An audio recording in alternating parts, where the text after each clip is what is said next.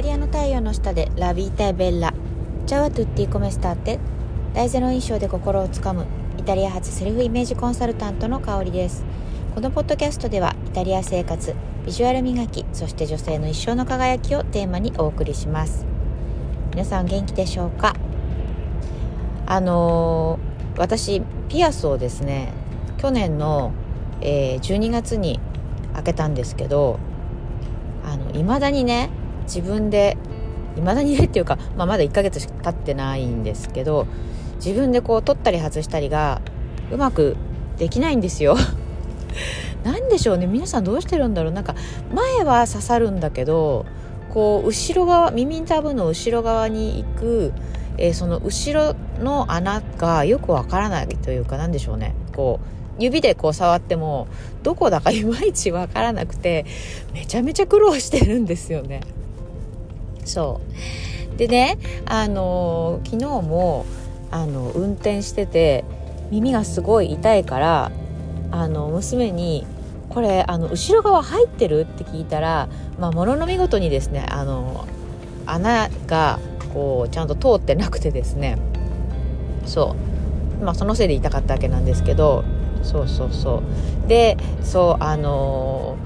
痛いからあのちょっと通してって娘に頼んだんだけどそこで出た出た 反抗期の らしい反抗期らしい娘の一言があの自分でやらなかったらいつまでたっても覚えないから 自分でやれって言うんですよ。だからどっかで聞いたなそんなセリフとか思いながらえなんてなんて親切じゃないんだなんてなんで冷たいんだって一瞬思ったんですけどでもねそこで怒らないでちょっと考えたんですよ。一瞬ムカッときたけど。来たけど思ってあでも確かにここれあの穴が通せなくて毎回娘に聞いてたらまああの何私の言い訳としては、まあ、そんな初期段階だから、まあ、最初のうちは穴が小さかったりとかわかんないですけどあのできないのはしょうがないじゃないかっていうのが私のまあなんか言い訳みたいな感じ？なんだけど、まあ、確かに言われてみれば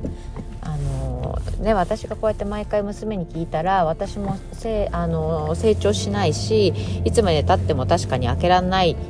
てなるのかもしれないなって思ってもうしょうがないから試行錯誤してですねあの穴にこう一生懸命鏡を見たり、まあ、耳の後ろをひっくり返したりとかいろいろやってあの痛いだとかなんだとか娘にこう 小さなアピールをしつつはい。でもやってくんなかったけど手伝ってくんなかったけど。そうそれでなんとかね貫通させました。はい。貫通っていうかあ通せるようになってうん。まあ1クリアみたいな感じですね。はい、まあ、そんな感じであのー、そう。これはあの全然テーマと関係ないんですけど、えっと、テーマはね、えー、やりたいことが見つからないのは深みが足りないだけという話をしたいと思います。あのやりたいことがね見つからないんです。とか好きなことが見つからないんですっていう方もいて、うん、あの相談受けたりするんですけどそうあのそのためにね私のサロンではまあ自分の好きなこととか、えー、自分の得意なこととか、まあ、そういったあの自分のことをよく知る知ってそうで知ってない自分を見つけるっていうことを最初の1ヶ月でね、まあ、ワークとかであのやっていくわけなんですけど、まあ、それをやってもあの自分がねあのやりたいことっていうのがまだあのクリアじゃないんですわからないんですっていう方もあのいます。あのでも全然それは普通のことというかあのあるあることあり得ることなんですよ。あのほって自分のことを知ってじゃあすぐやりたいことが見つかってそれに没頭するっていうなんかあの書式あの書式？あ形式みたいな形式なんて言ったら公式か。公式みたいにあのハマる場合もあるけれどもそうじゃない場合っていうのももちろんあってでそのあの理由？なんでかっていうとあの考えられるのはうんあのね深未まで到達してないっていうことなんですよね。これ自分の過去にも言えてあのなんでしょう、まあ、私はその自己分析すらちゃんとできてない状態で何か自分の生きがいになるようななんかこうやっててもうすごくパッションあふれる、うん、それこそ30代まではそういう生き方をしてきたのであのうん、その自分がねあの何をやっていいか分からなくて本当にもう道に迷った路頭に迷った時にあの手当たり次第いろんなことにチャレンジしたんですよね。それこそお菓子のあの、ね、辻町のあのオンライン教室とか通ったり、えー、ま、ネイルのあのセルフネイルのねサロン通ったりとかいろいろやったんですけど結局どれも私にあの向いてない。って思ってあもう本当に私のやりたいことは見つからないっていうふうに嘆いてた。ですよね。でまあその私の場合はですねとにかくその自己分析を全然してないうちから手当たり次第やったっていうのがまあ大きな穴だったわけなんですけどでもその自己分析とかをちゃんとやっててそれでも見つからない人の場合はあのそう深みをあの極めるってところが大事なんですよ。つまりどういうことかっていうと例えばねあこれ私好きかもと思ってやるじゃないですか。何かね一つ。でそれがあなんかちょっと違うかもって思ってしまうのはあのいやまずあの深みが足りない。あのそう。わかる楽しいなっていうところまで行ってないってとこなんですよね。うん、つまり上辺だけしかまだ見てなくてそのものの本当の楽しさっていうところまで到達してないってことなんですよ。つまりあの量が足りない、うん、そうであのそんなにねあのあちょっとあの1ヶ月ぐらいやってちょっと違ったかもって思うっていうのはあのそのトライしてるもののそのものの本質というか本当の楽しさっていうのが深くまでちゃんと掘れてない。つまり本当はあのもっと掘るべきもっと掘っていくともしかしたらあのね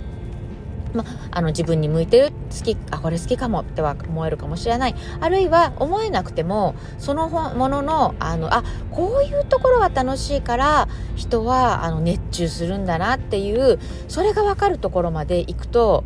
あの本当に自分がやりたいことっていうのが見えてくるんですね。うん、例えばあのなんだろうイベントとかあるいは、えー、セミナーとか参加してその満足度が違うのって、まあ、あると思うんですけどそのね満足度を決めるのも自分自身だったりするんですよ。例えばそのセミナーに参加してこう受動的にこうなんか言われることだけ聞いてでなんかそのね場に座ってで聞いて家に帰ってきたら多分あなんかセミナー参加したけど大して面白くなかったなで終わるかもしれないだけどもう一人の方はそのセミナーに参加するってなったら事前にいろいろ調べてそのスピーカーあの先生とかの、えー、ことを調べたりあるいは、えー、事前にねあこういうことを聞いて聞きたいなっていう質問集みたいなのをちょっと作っといて、えー、現場で聞いてみるとか。うん、あるいはその場にいるようなあのそこに同じように参加した人と自分からあのちょっとね恥ずかしいなとか緊張するなっていう思いを、えー、乗り越えてねちょっと話しかけてみるとかどういうことをみんな思ってこのセミナー参加してるのかなっていうふうにあの人の意見をねちょっと聞いてみるっていうかそういうふうに自分であの工夫することによって面白さとか充実度っていうのを上げられると思うんですよね。うん、なのでこの今テーマの、えー、ようにやりたいことが見つからないのは、えー、深掘り深さが足りてないっていうことがあるってことをぜひね参考にあのしてくだされば嬉しいなっていうふうに思ってます。はい。えー、そう。今ねあの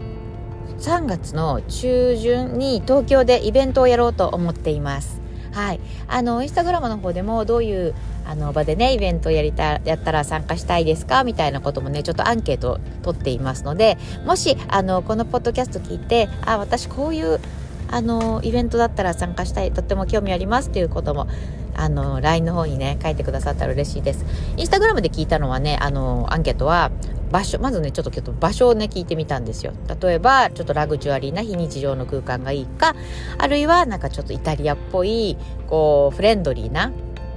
うん、なんか楽しい空間がいいかそれとも、えー、そうだな、まあ、それは夜夜のバージョンなんですけどあるいはイタリアのなんかバールみたいなちょっとこうカフェカフェスペースっていうか、まあ、ちょっとインスタ映えするような、うん、ところがいいかどれがいいですかっていうことでね今アンケートを取ったりしています。はい。もしご興味がある方は LINE 公式のあの概要欄に貼ってありますね。LINE 公式の方からこういう場であののねイベントに参加したいとかまあそれ以外でもあの書いてくださったら嬉しいです。それでは今日も一日良い一日をお過ごしください。